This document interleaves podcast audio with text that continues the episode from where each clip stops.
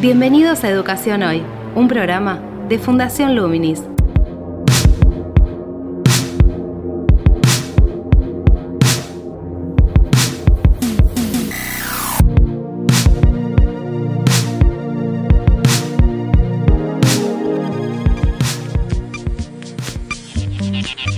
Hola, ¿qué tal? Soy Gabriel Torre y estoy dando comienzo a Educación Hoy, el podcast que realizamos desde Fundación Luminis abordando diferentes temáticas de educación en Argentina y en el mundo.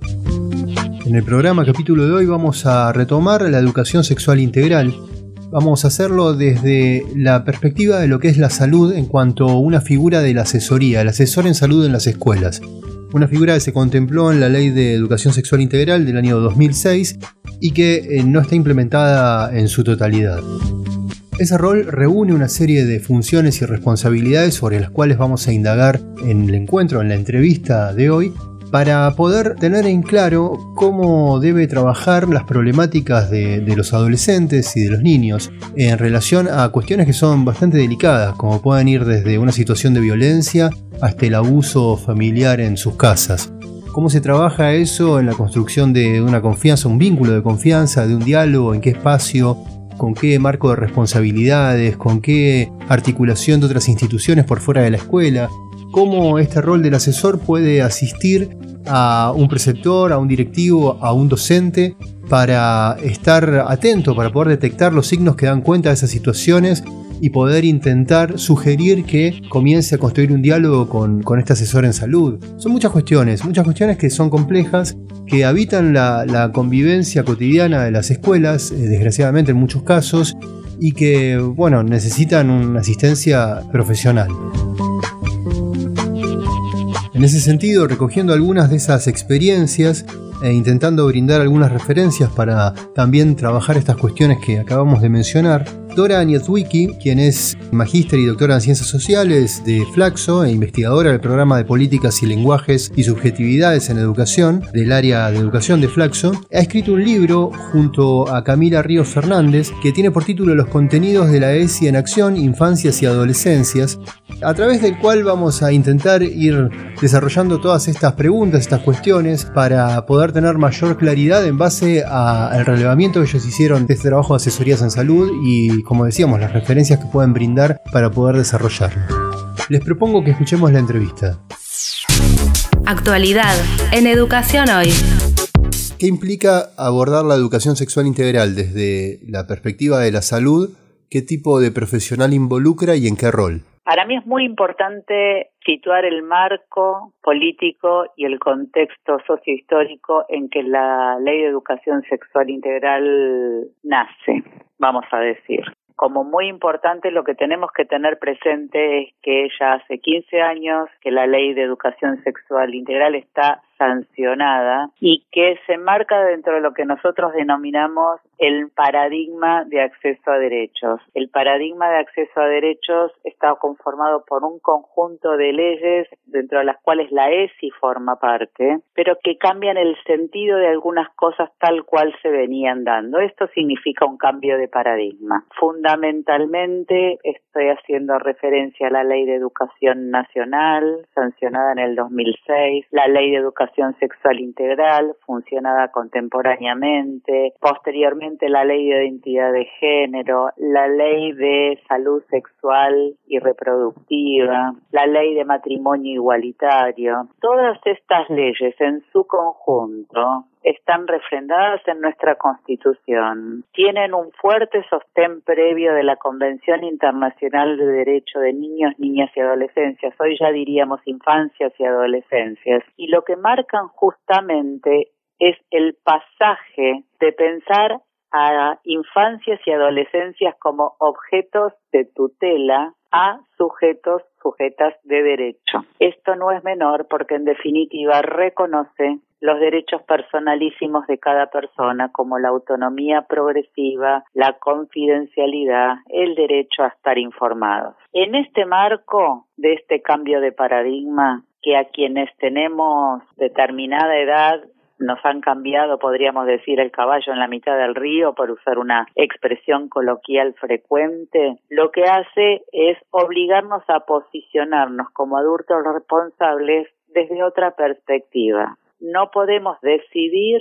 por personas sin tener su consentimiento en función de las capacidades que estas personas tengan para poder estar informadas, poder construir un criterio respecto de la información que reciben e ir cobrando progresivamente autonomía. Esto en lo que hace a la salud, que era tu pregunta, involucra un trabajo muy de la mano, muy de acompañamiento entre el conjunto de los profesionales, sea del área de la salud, del área de la educación, del área del desarrollo social, del área de la justicia, que nos corresponde interactuar con infancias y con adolescencias o con docentes o personal de los equipos de salud o desarrollo social que trabajan directamente con infancias y adolescencias. Si, si nosotros hubiéramos tenido tanto éxito hace 15 años como para lograr que sancionada la ley, la ley de educación sexual integral, rápidamente hubiera sido esto bienvenido y puesto manos a la obra cada adulta y cada adulto, hoy no estaríamos hablando de eso. ¿Por qué? ¿Te referís a que se está abordando un problema que podría haberse contemplado dentro de la implementación de esa ley? ¿Y eso es un problema que involucra a la salud? No, no, tal vez un paso previo, y es que este cambio de paradigma implica un cambio cultural para quienes somos mayores. Bueno, pero eso lleva tiempo. No es una ley que determina, ya está, cambia todo, cambian las representaciones. No es automático. Nosotros siempre nos gusta decir que las leyes son necesarias e indispensables, pero no son suficientes. En el proceso de aprobación de un nuevo marco regulatorio y su implementación, hay extensas mediaciones y sucesivas mediaciones en relación a su implementación. De todas formas, no me quedó claro porque lo dejaste abierto ese final como si hubiese sido en un ideal donde esa ley hubiese surgido ya de un cambio cultural aceptado por toda la sociedad, la situación sería diferente. ¿A qué te referís con eso? Dentro de una escuela concretamente, en lo que pasa dentro de una escuela. Mira, es muy interesante esto que vos decís, porque nosotros también decimos que las leyes, las normativas siempre se escriben cuando ya algún cambio ha acontecido. En un punto, lo que hace la ley de educación sexual integral, como otras leyes, como las que te mencioné, lo que hacen es regular y fundamentar algo que de hecho sucede. El punto es que fundamentalmente en relación a las escuelas hay mucho que trabajar en relación a esta. La escuela es una institución con matrices demasiado sólidas, arraigadas, blindadas, estructuradas, que necesita desarmar algunas verdades construidas y denominadas por él siempre se hizo así, que necesitan ser revisadas y reemplazadas por estas nuevas normativas, por estas nuevas regulaciones, por estas nuevas consideraciones respecto a cómo considerar a cada niño, a cada niña, a cada adolescente, a cada joven en las escuelas. Y no es sencillo, y no es sencillo. Te doy un mínimo ejemplo como para que lo puedas entender. Hay un derecho personalísimo que es el de la autonomía progresiva, que es uno de los pilares de la ley de educación sexual integral. Ahora, en las escuelas, por ejemplo, un niño o una niña no pueden retirarse solos del establecimiento escolar sin una autorización previa de sus mayores o sin que lo vengan a buscar. Esta normativa de rango menor tiene aún más peso en las instituciones que el derecho personalísimo de la autonomía progresiva, que si un niño o una niña considera que debe retirarse del establecimiento, hay que poder acompañarlo y entender el por qué y el para qué está afirmando esto. ¿En qué rango etario lo estás situando a, niño y niña ahí? Bueno, desde el nacimiento, ¿verdad? Hasta la adultez, hasta digamos, no, no, no hay, no hay un rango definido. Los chicos y las chicas tienen un sistema educativo nacional en la Argentina que garantiza 14 años de educación como responsabilidad del Estado. Sí, pero para ser muy concretos, vos estás planteando que si un chico de 10 años dice me quiero ir de la escuela, debería, digamos, permitirse que se vaya solo? No necesariamente debería. Sí amerita parar las rotativas, suspender el automático, sentarse a conversar, por ejemplo, con Damián y preguntarle qué te está pasando, por qué te quieres ir, a dónde te quieres ir, y en tal caso invitarlo a convocar a sus padres a ver qué opinan al respecto, pero nunca prohibirlo. Eso no sucede usualmente en las escuelas, en una escuela primaria. No, eso no sucede en las escuelas. Eso no sucede en las escuelas porque las escuelas tienen un mandato de responsabilidad civil que todavía es una asignatura pendiente a trabajar adentro de las escuelas. Tenemos que trabajar más del lado de la confianza que de la desconfianza.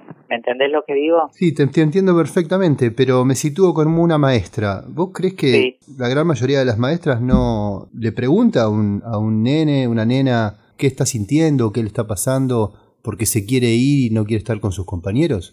Cuando eso es reiterado. Sería nuestra mayor aspiración que así suceda, ¿no? Yo creo que hay enorme cantidad de docentes que sí lo hacen, afortunadamente, enorme.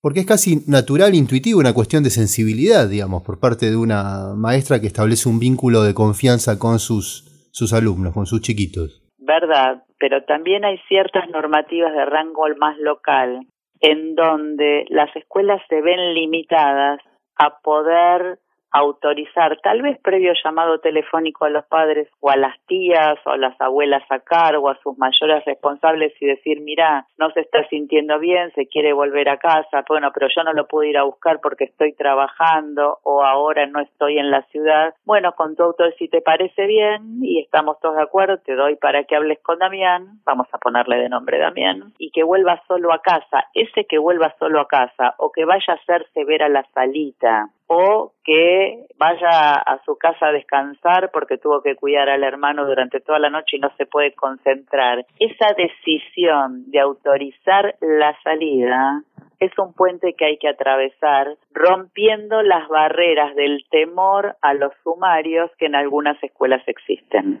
Es una tremenda responsabilidad eso.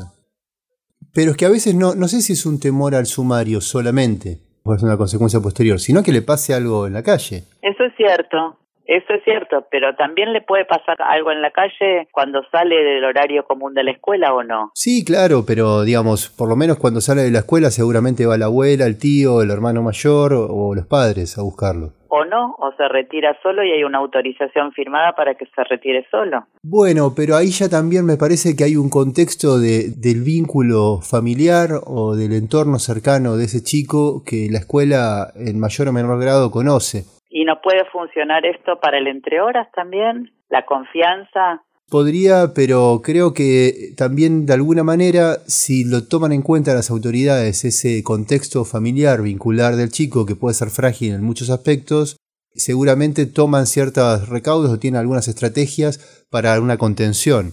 Una contención dentro del marco en el cual están en, eh, en común, están conviviendo, que es la escuela ya el afuera de la escuela es una situación mucho más compleja que fuera del horario escolar. La escuela no está presente en la casa, pero dentro del horario escolar tal vez debe priorizar el garantizar la seguridad de, ese chico en cuanto a contención emocional.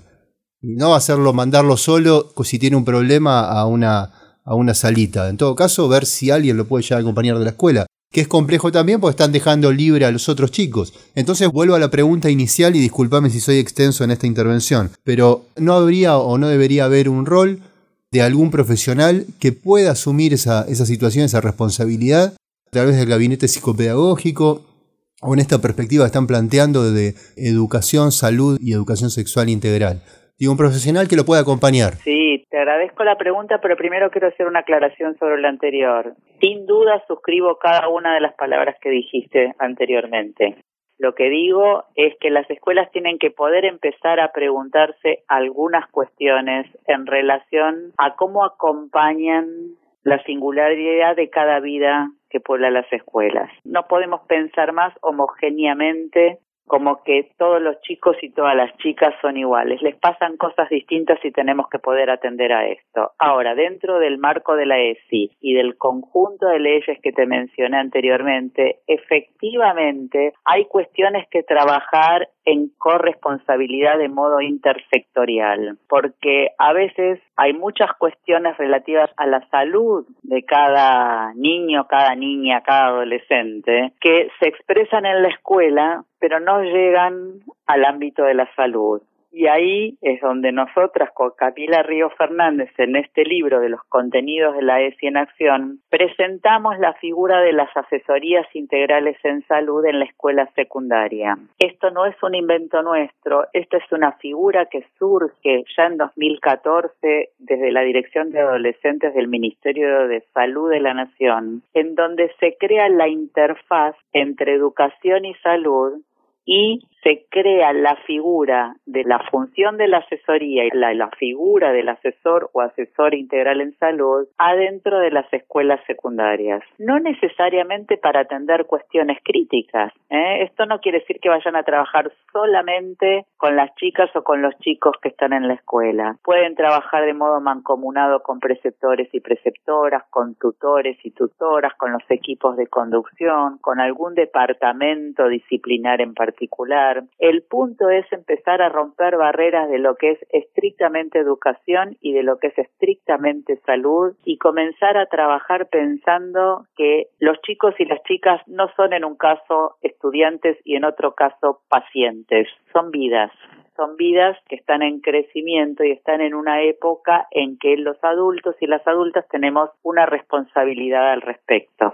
Bien, ¿y qué problemas abordaría? Porque por lo que entendí, le brindaría también referencias formativas a todo el resto del equipo de trabajo, es decir, docentes, directivos, preceptores, auxiliares en, la escuela, pero por otro lado también abordaría problemas concretos o situaciones, si querés, concretas de, los adolescentes. ¿Cuáles serían esas situaciones? ¿Para, ¿Para cuáles estaría preparado ese asesor, ese profesional en cuanto problemas que los docentes tal vez no tengan herramientas para abordarlos plenamente? En principio lo que comentábamos al inicio, poder brindar información plena respecto de cuáles son los derechos de cada adolescente temáticas puntuales hay cuestiones de género, cuestiones de violencias, violencia simbólica, noviazgos violentos, cuestiones de salud sexual y reproductiva, cuestiones relativas a autolesiones o depresiones o consumos problemáticos. Por ahí son cuestiones que desde el ámbito de salud están siendo más trabajadas, se tienen más conocimiento y en las escuelas a veces se nos escapan estas cuestiones o las vemos y no sabemos cómo abordarlas.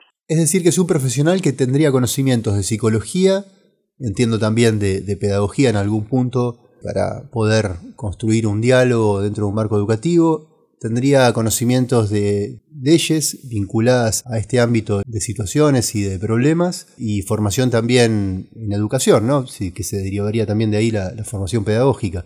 No sé si me quedé corto en alguna de las de los campos de conocimiento o de formación. No, por ahí faltaría el, el aporte de la salud, que no lo mencionaste ahí es muy importante que alguien del ámbito de la salud venga a poner la letra y el conocimiento que por ahí desde educación no sabemos. Por eso, entonces, ¿no estaría contemplado la psicología como dentro de la salud? Sí, ¿cómo que no? La formación psicológica, claro, por eso me dijiste como queda fuera la salud. Sí, no, no, del listado que vos hiciste no mencionaste la salud, el ámbito de la salud, desde la perspectiva preventiva, sanitaria, del cuidado. Ah, ok, entonces las cuestiones que tienen que ver, por ejemplo, con la prevención de embarazo, que estarían enmarcadas dentro de la salud, serían temas que estarían vinculados a una formación en salud por parte de ese profesional. Absolutamente, absolutamente. Brindar información apropiada sin excederse ni ir más allá de las consultas de cada adolescente,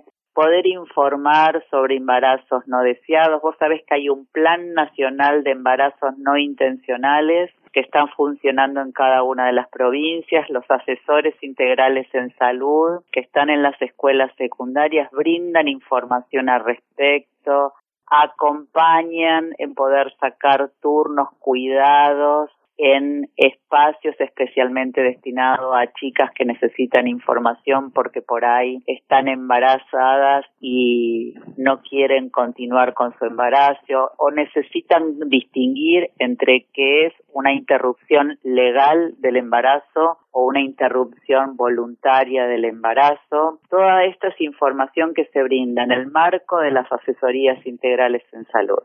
¿Y lo que proponen es un profesional estable por institución o que funcione como el inspector, que ronda por diferentes escuelas de un distrito? Qué buena imagen. No, no, no.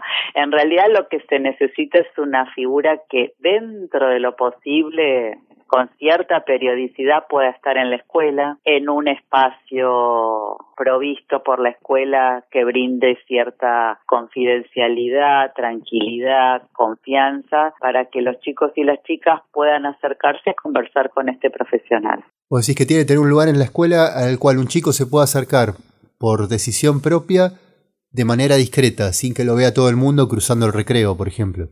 Exactamente, que el resguardo de la intimidad, de la privacidad y la confianza son baluartes en esta cuestión, tal cual. No es que te mando a la maestra recuperadora, no es que te mando a la dirección, sino que informamos que existe esta instancia. A veces las asesorías por ahí en ciudades más pequeñas funcionan fuera de la escuela y atienden un conjunto de escuelas en horario contraturno o incluso dentro del horario escolar y los chicos y las chicas son autorizados a asistir con turnos especialmente tomados. Esto es una cosa que si bien funciona desde 2014 es novedoso, ¿sabes? Entonces cuesta crearse una representación al respecto, pero en parte viene a cubrir una demanda de las escuelas, de que las escuelas no se pueden ocupar de todo y coincidimos en esto. Se deben responsabilizar de acompañar a cada estudiante, pero acompañarlo en este sentido por ahí quiere decir, mira, existe esta figura, se ocupa de esto, ¿vos estarías interesada en visitarla? Al decir figura, te referís a esa profesional que supongamos se llama Juana, y si un chico va con un problema al directivo, en cierto punto donde excede las posibilidades de lo que pueda hacerse directivo por su formación o por su carga eh, eh, de tiempo, trabajo y energía, eh, le puede decir, ¿por qué no hablas esto con Juana que viene mañana a las 10 de la mañana? La encontrás en el primer piso, en, al fondo del pasillo. Absolutamente sí. Y eso también tiene que ver con avisarle a Juana que fulanito lo va a ir a ver. Claro, bueno, brindarle todo un contexto de referencias, ¿no? Absolutamente, como vos dijiste antes, ¿no? son encuentros cuidados y discretos, ¿eh? donde la intimidad es un baluarte y donde tal vez incluso algún directivo, algún preceptor, la portera de la escuela, también pueden acceder a decir, a veces se me acercan los chicos y me cuentan estas cosas, ¿cómo, cómo las puedo manejar? Entonces ese profesional también tendría que crear un entorno de cuidado, si se quiere, construyendo una red de confianza y de, intercambio de, de información o de referencias de contexto con todos los profesionales de la institución en relación a la población de alumnos. Absolutamente sí, porque además es un efecto multiplicador. Es decir, que debería llevar también como un registro, una bitácora de ese trabajo, porque eso le va a servir a todos los... Absolutamente sí, y lo hacen, así es, porque en un punto también estamos construyendo información para poder seguir avanzando en decisiones de políticas de cuidado y seguir con mayor cobertura, sin duda. Haciendo como una pequeña salida del tema, pero vinculado.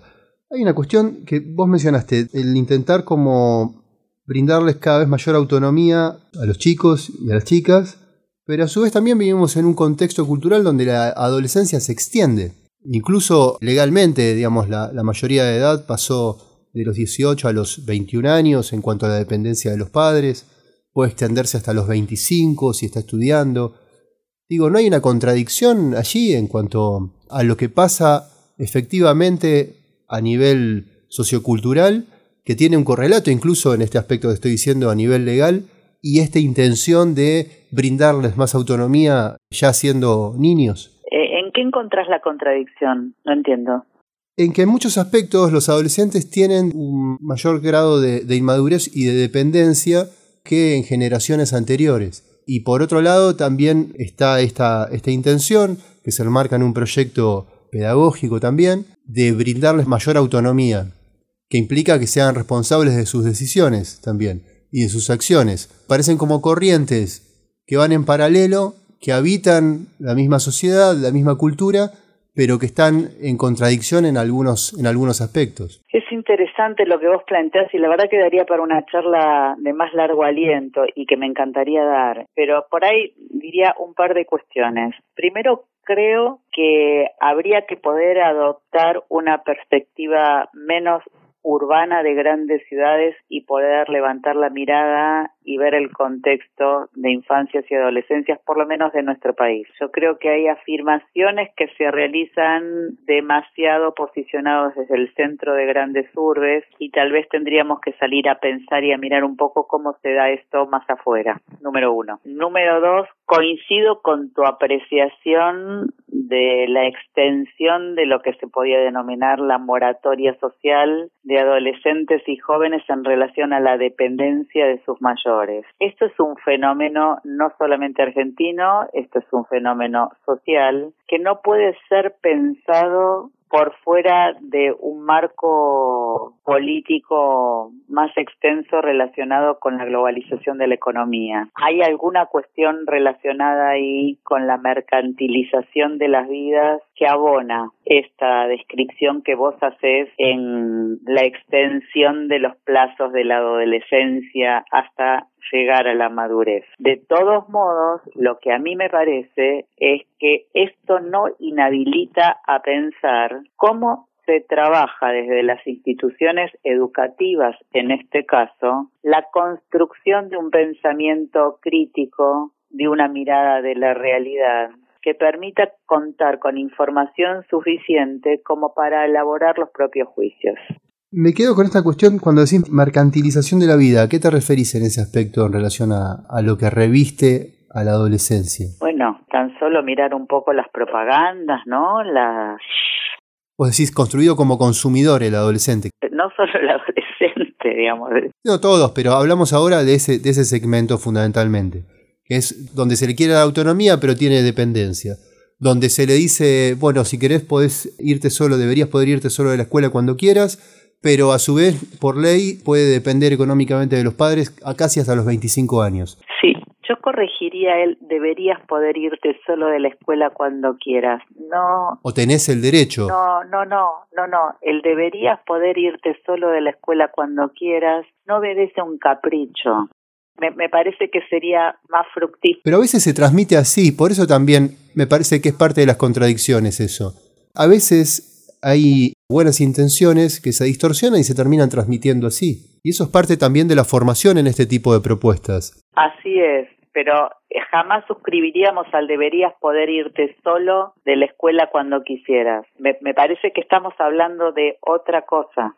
Te lo pongo al revés. Me parece que por ahí puede servir para pensar un poquito mejor. Una estudiante de escuela secundaria que antes de que toque el timbre de salida de la escuela se acerque a la preceptoría y diga, no quiero volver a mi casa porque abusa de mí la pareja de mi mamá. La escuela no puede decir, mira, ya toca el timbre, te tenés que ir a tu casa, nosotros no podemos hacer nada. Está bien, pero ahí, ahí lo invertiste con un ejemplo extremo. Lo invertí, pero lo invertí adrede, lo invertí adrede. Está claro, y es algo que puede pasar, si bien es difícil que transmita eso un chico de una manera tan, tan clara, ¿no? Porque es difícil, sucede y mucho. No, porque se, se da por medio de un proceso, muchas veces mostrando signos que dan cuenta de esa situación, hasta que en una situación puntual, con un vínculo de mucha confianza, que tal vez no sea un profesional que va una vez por semana a la escuela, lo dice. Mirá que es una escena bastante frecuente y cuando un adolescente, coincido con vos, ¿eh? cuando una persona llega a la preceptoría a decir eso es porque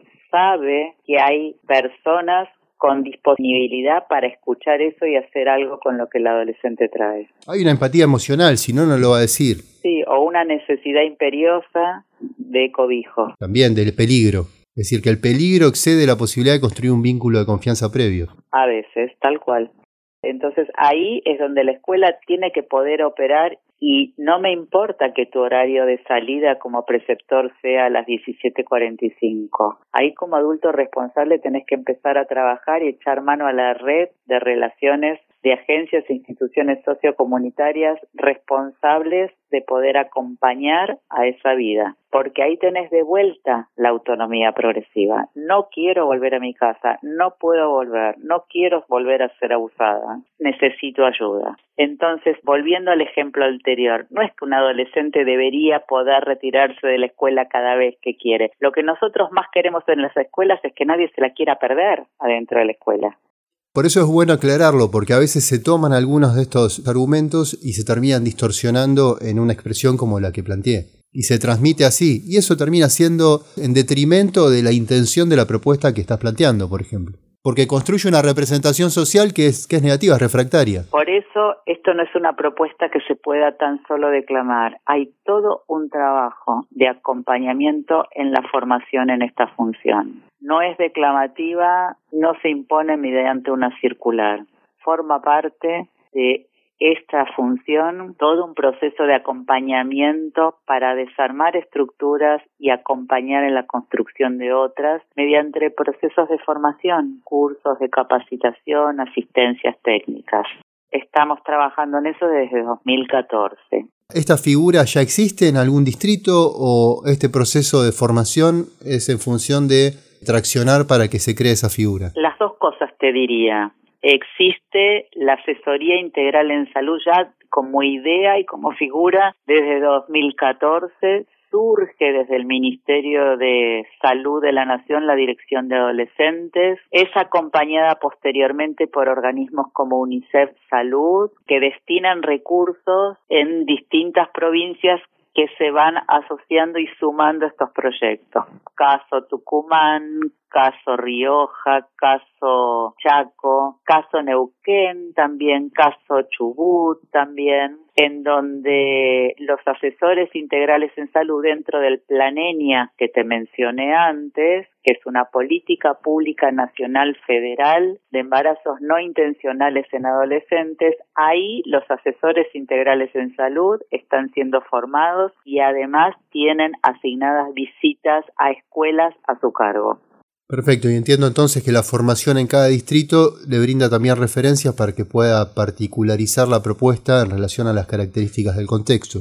También a veces se transmite la propuesta de una manera como si fuese un bloque, sin atender las particularidades de cada lugar, aun cuando esa propuesta tenga buenas intenciones. Esto último que decís es fundamental. No puede ser un molde único y homogéneo. El secreto de esto tiene que ver con leer las condiciones de cada comunidad y poder pensar conjuntamente cuál es el mejor modo de instalar las condiciones de una asesoría integral en salud. Por ejemplo, en Jujuy nos contaban unos asesores integrales en salud que adentro de las escuelas, justamente por esto que vos decías de la visibilidad, de atravesar el patio de la escuela durante el recreo para dirigirse a la asesoría, fue descartada como posibilidad. Y la asesoría se instaló en otra institución del barrio de tres escuelas que atendía, en donde la confidencialidad y la intimidad y la confianza estaban a resguardo.